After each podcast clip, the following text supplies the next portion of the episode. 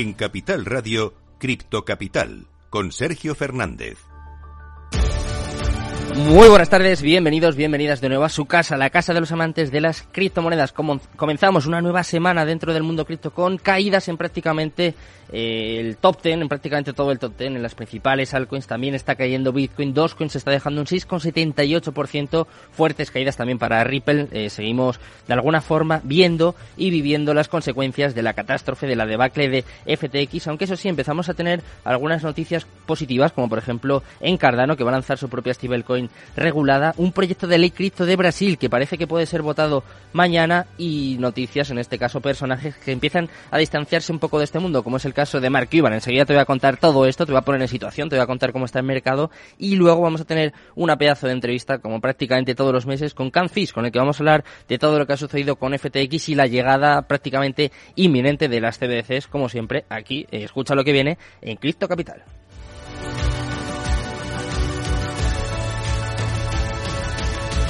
Cripto Capital, el primer programa de criptomonedas de la radio española.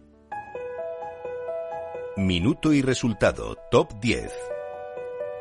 Antes de nada, vamos a situarnos, vamos a ver cómo está el mercado cripto en estos momentos, comenzando como siempre por Bitcoin, que se deja un 2,25% en las últimas 24 horas y está en 16.175 dólares. Sigue cayendo. Esta semana también cerró en negativo y parece que comenzamos pues, prácticamente igual. En segundo lugar, vamos con Ethereum, que cae incluso más, 3,26% abajo hasta los 1.135 dólares, cerca de perder incluso esa barrera de los 1.000 dólares. En tercer lugar, vamos con las stablecoins, en este caso vamos con Tether, que se deja un 0,01% hasta los 0, 99 centavos. Cuarto lugar para otra stablecoin USDC que está totalmente plana 0,00% y clavada en el dólar. En quinto lugar tenemos a Binance que ha caído un 7% en la última semana y en las últimas 24 horas se deja un 2,81% hasta los 261,46 dólares. En sexto lugar su stablecoin Binance USD que se deja un 0,01% y está clavada en el dólar. En, séptimo lugar vamos con Ripple, una de las que más está cayendo en las últimas horas y es que se deja un 5,23% hasta los 0,35 centavos. Octavo para Cardano. Enseguida te voy a contar, vamos a desarrollar un poco más esta noticia de su propia stablecoin que de momento eh, no le ha salvado. Está cayendo un 2,80% hasta los 0,31 centavos. En noveno lugar vemos a Dogecoin también cayendo 6,78% abajo hasta los 0,07 centavos y cerrando el top 10 vemos a Polygon. Venía bastante fuerte en las últimas semanas pero está cayendo un 2,89% hasta los 0,81 centavos. Así está el mercado cripto en estos momentos. Vamos a contarte las noticias más importantes de las últimas horas.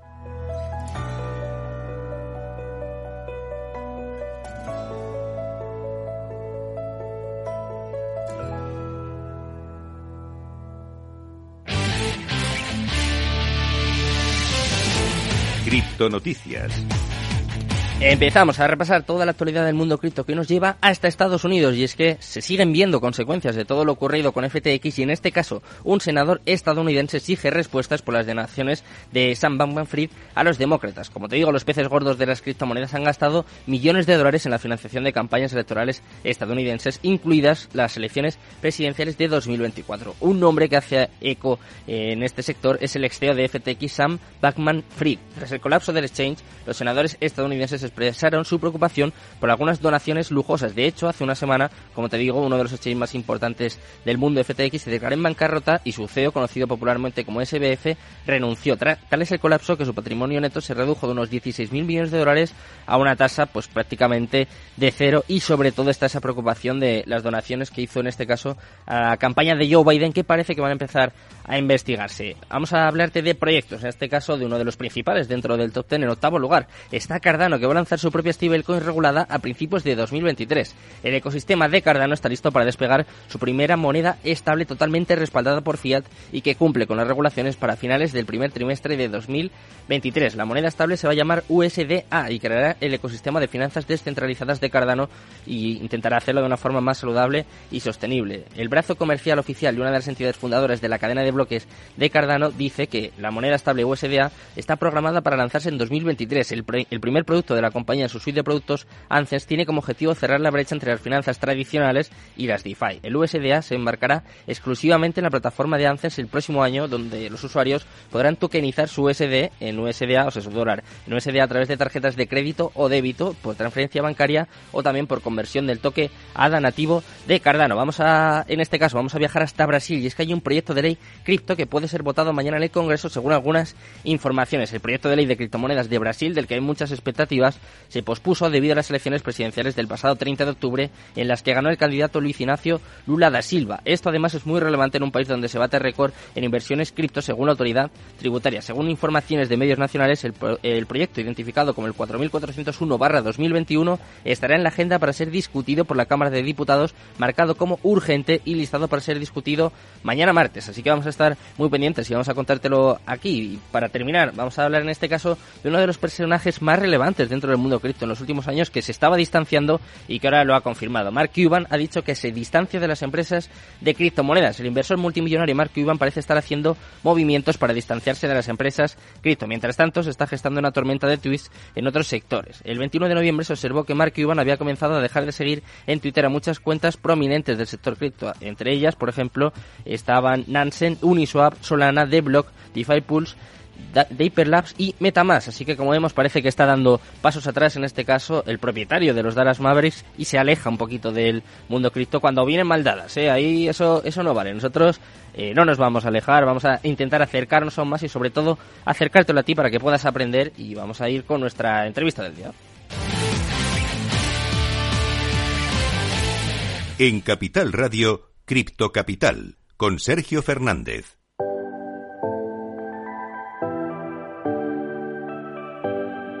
La entrevista del día. Pues ya estamos por aquí, llega el momento más importante del programa, el momento en el que traemos a los mejores invitados, los mejores expertos, los mejores analistas y hoy tengo el gusto, tengo el placer de presentaros a Emanuel Justo, Canfis, ¿qué tal? Muy buenas tardes.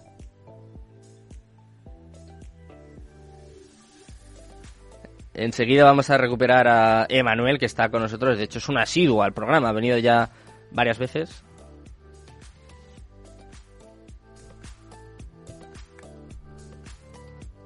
Hola. Eh, hola, ¿qué tal, Emanuel? Muy buenas. Estaba, estaba un problema técnico que te saludaba, decía un placer estar aquí contigo. nada, nada. Con, son, con quien nos escucha. Son cosas del directo, Manuel, ¿qué tal? Eh, nada, quería repasar un poco contigo lo que ha sucedido en las últimas semanas frenéticas, convulsas dentro del mercado cripto. Eh, como digo, como estaba comentando al principio del programa, todavía seguimos viendo consecuencias de la debacle, del desastre de FTX, por ejemplo, eh, los, senadores, los senadores estadounidenses que están pidiendo respuestas por las, las, donaciones a los demócratas. Y quiero que me cuentes un poco, que yo sé que tú tienes muchas teorías, muchas informaciones. Primero, cómo has vivido todo este desastre y luego todos estos lazos, todas estas informaciones que están saliendo. No sé este, hasta qué punto nos puedes contar qué es cierto y qué no.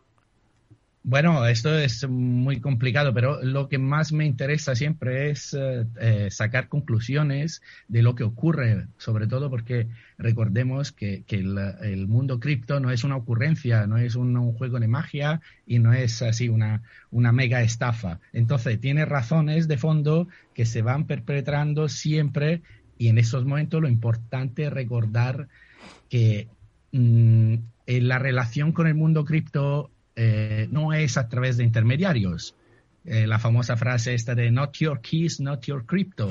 Esto hay que recordarlo, no porque los intermediarios sean malos de porque sí, pero siempre hay que entender que cuando tenemos relación con el mundo cripto, la manera más propia de tener eh, la relación con el mundo cripto, con Bitcoin y todas las demás, es tenerlos en tu wallet. Y esto es muy importante de recordarlo, porque eh, hay, hay una, una cierta creencia que estos bancos, entre comillas, que crean una nueva, una nueva visión del mundo cripto, sea eh, como la caída de FTX, puede hacer uh, una, una, una, comparación con la caída del mundo cripto en sí, pero esto no es absolutamente realidad.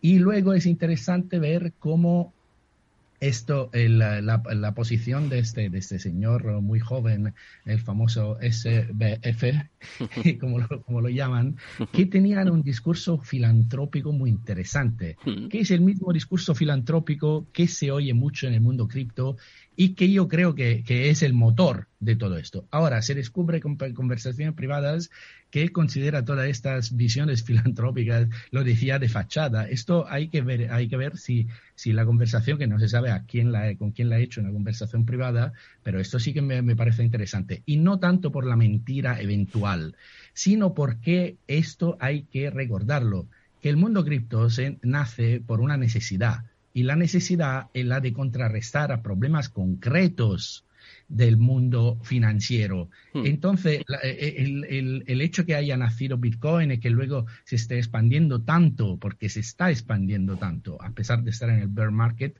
se está expandiendo tanto, tiene razones de fondo que no hay nunca que olvidar, a pesar de que sabemos que muchas cosas pueden ser mentiras y muchas... Eh, muchos referentes eh, que tenemos hoy, mañana pueden desaparecer. Esto no hay nunca que olvidarlo. Todos pueden desaparecer de un día para otro. Pero lo que no va a desaparecer hasta hoy, por lo menos, ha sido así, es tu wallet.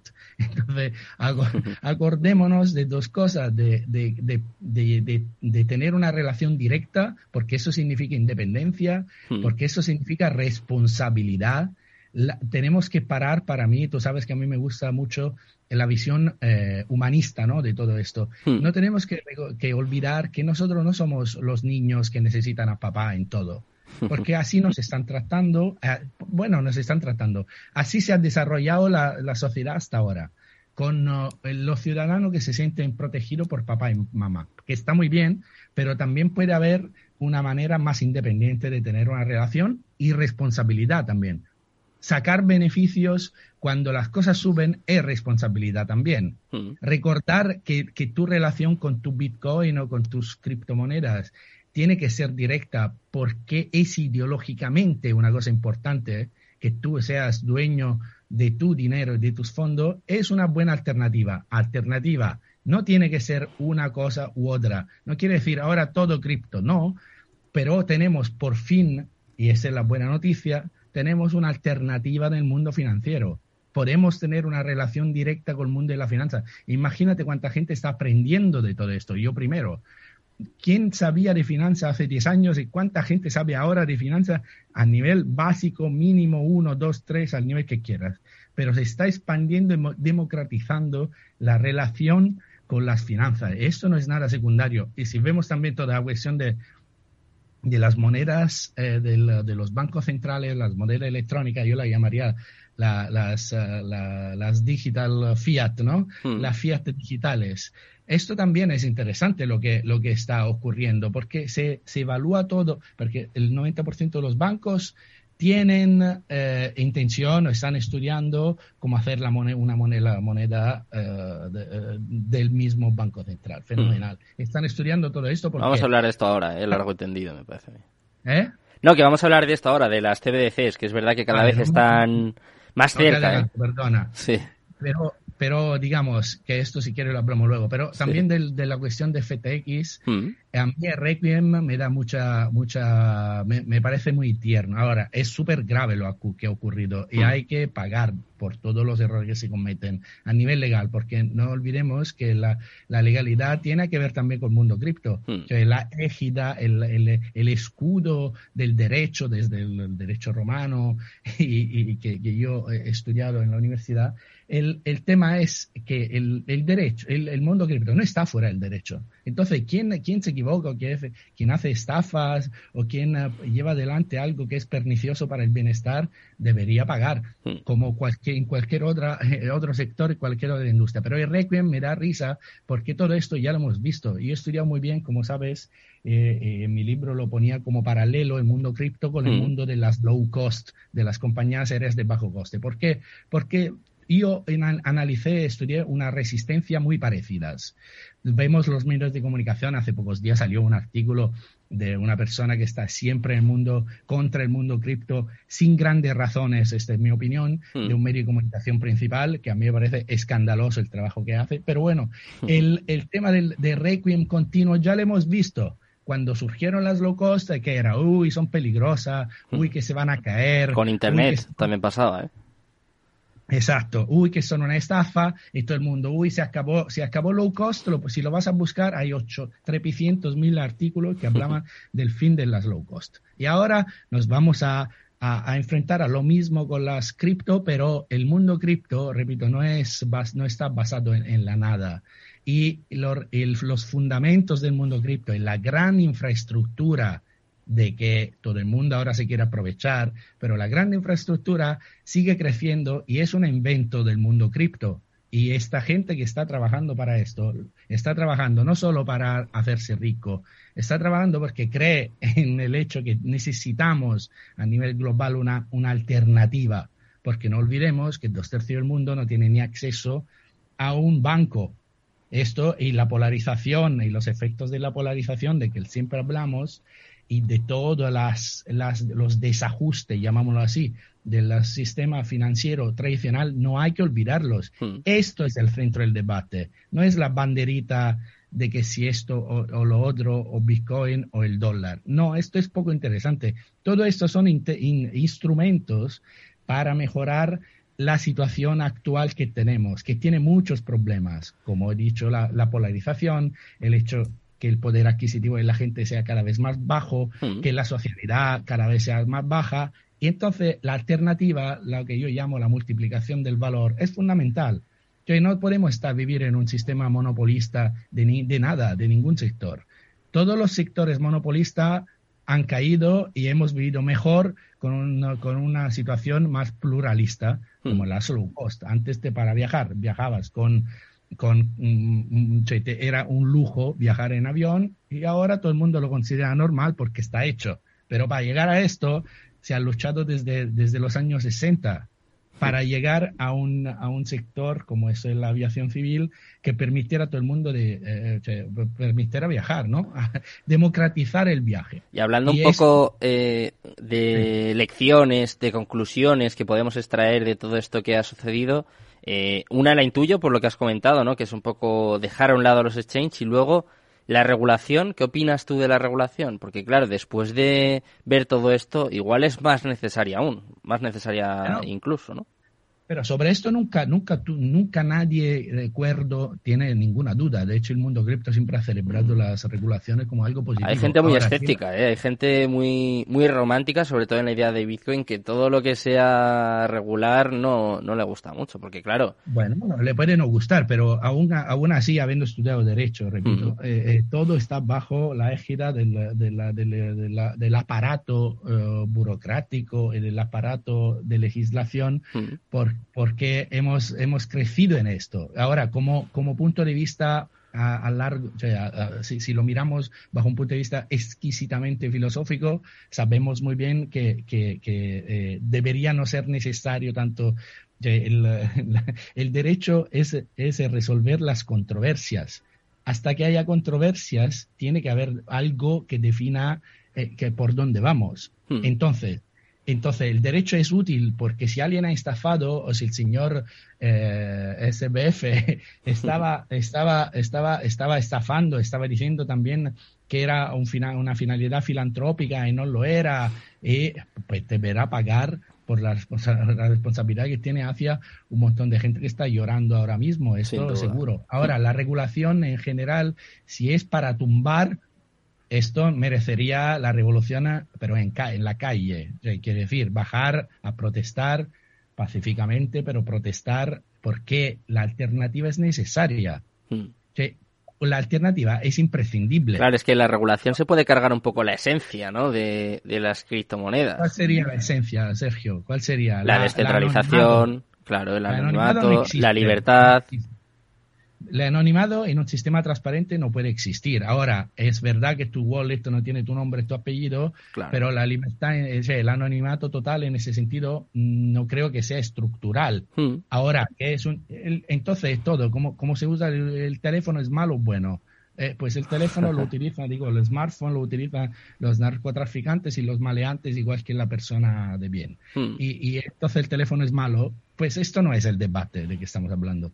Aquí, aquí debemos encontrar regulación que permita a lo mejor dejar eh, un espacio, para mi manera de ver las cosas, esto, un espacio un poco más libre de un mundo financiero más peligroso, si quieres, o sea, más arriesgado, donde entro con toda conciencia de riesgo que hay, pero me deja más libre. ¿Por qué? Porque dejando más libre, puedo hacer más cosas que con el otro sistema actual no puedo más hacer porque hay tanta regulación y tanta opresión, y te lo digo tan bajo un punto de vista filosófico. El control absoluto, que ya lo hemos repetido varias veces, el control absoluto es un error conceptual, porque es imposible. Entonces, si queréis eh, proyectar un mundo orwelliano donde el hermano y donde no podemos hacer nada, y, esto es horrible, ¿quién, lo, quién quiere esto? Pero no, nadie quiere esto. Entonces, esto saldrá fuera, porque eh, ahora que todo el mundo tiene un instrumento financiero en la mano, el día en que todo el mundo se entere que puede utilizarlo, vamos a estar mucho mejor, seguro. Que es, es matemático que vamos a vivir en un mundo mejor. ¿Por qué? Porque ahora mismo el monopolio financiero no ha permitido el florecer de un montón de cosas que son útiles mm. y que no se están haciendo. Cioè, si todo tiene que ser con ROI, con retorno de inversión y todo tiene que estar únicamente basado en esta lógica, muchas cosas no se pueden hacer. ¿Y qué son? Son todas cosas que nos hacen la vida mejor, como las cosas sociales, con proyectos de todo tipo, proyectos que a lo mejor el señor del Banco Central considera absurdo, que pero luego si lo aplicas y si lo haces efectivo, es muy útil para la gente. Eso es el problema. Entonces, dado que el feudo ya con prismático empañado no vea nada desde ahí, es necesario tener instrumentos que permitan a la gente arreglársela por su cuenta, para hacer, lo estoy diciendo de manera fácil para que se entienda, sí, sí, sí. que es necesario crear instrumentos que permitan el florecer de otros proyectos que no entren en la lógica productivista estricta. Es una necesidad. ¿Cómo es la necesidad esta de la, digamos, de la manera de hacer, de la ideología de la criptojungla, que es la, la, la redistribución por sistema, no por beneficencia? por sistema. Si yo participo en algo, gano también de este algo, que es una cosa que no entiendo nunca del mundo eh, financiero, digamos, del cómo nos hemos estructurado con el sistema actual, donde todo el mundo participa, pero ganan solo pocos. Esto, obviamente, llevado al extremo como estamos, tampoco es, es obvio que no va a seguir. Me explico. Si tú miras la historia, todo lo que era así luego se ha convertido en lo que vivimos hoy. Y, hoy no, no estamos eh, proclives a volver al feudo estructural medieval.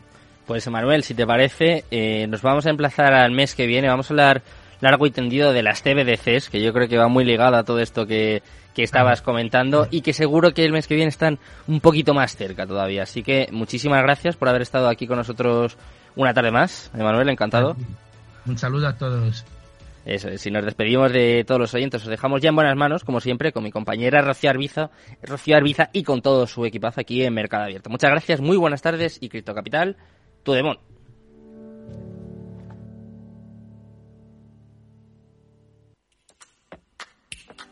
Los niños de la ONG Remar queremos decirte que apadríname.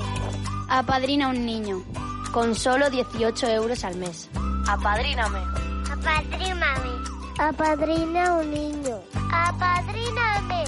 Eres parte de la solución. Apadríname. Nos ayudas a que podamos vivir con lo necesario. Comunícate con nosotros al 606-958-000. Entra en nuestra página web pan.remar.org. Dilo, dilo, dilo. Capital Radio. Siente la economía. ¿Eres emprendedor? Encuentra asesoramiento y formación gratuita en materia empresarial, digital y sostenibilidad gracias al proyecto Más Emprendimiento. Infórmate en másemprendimiento.es. Proyecto promovido por la Comunidad de Madrid en colaboración con ATA y CAG. Financiado por la Unión Europea Next Generation EU. Plan de recuperación, transformación y resiliencia. Si te gusta el pádel, en Capital Radio tenemos tu espacio. Todos los martes, a partir de las diez y media de la noche, saltamos a la pista para contarte la actualidad del World Paddle Tour, los torneos amateur, las novedades de las marcas y toda la actualidad relacionada con el segundo deporte más practicado de España. Esto es Paddle, los martes a las diez y media de la noche en Capital Radio.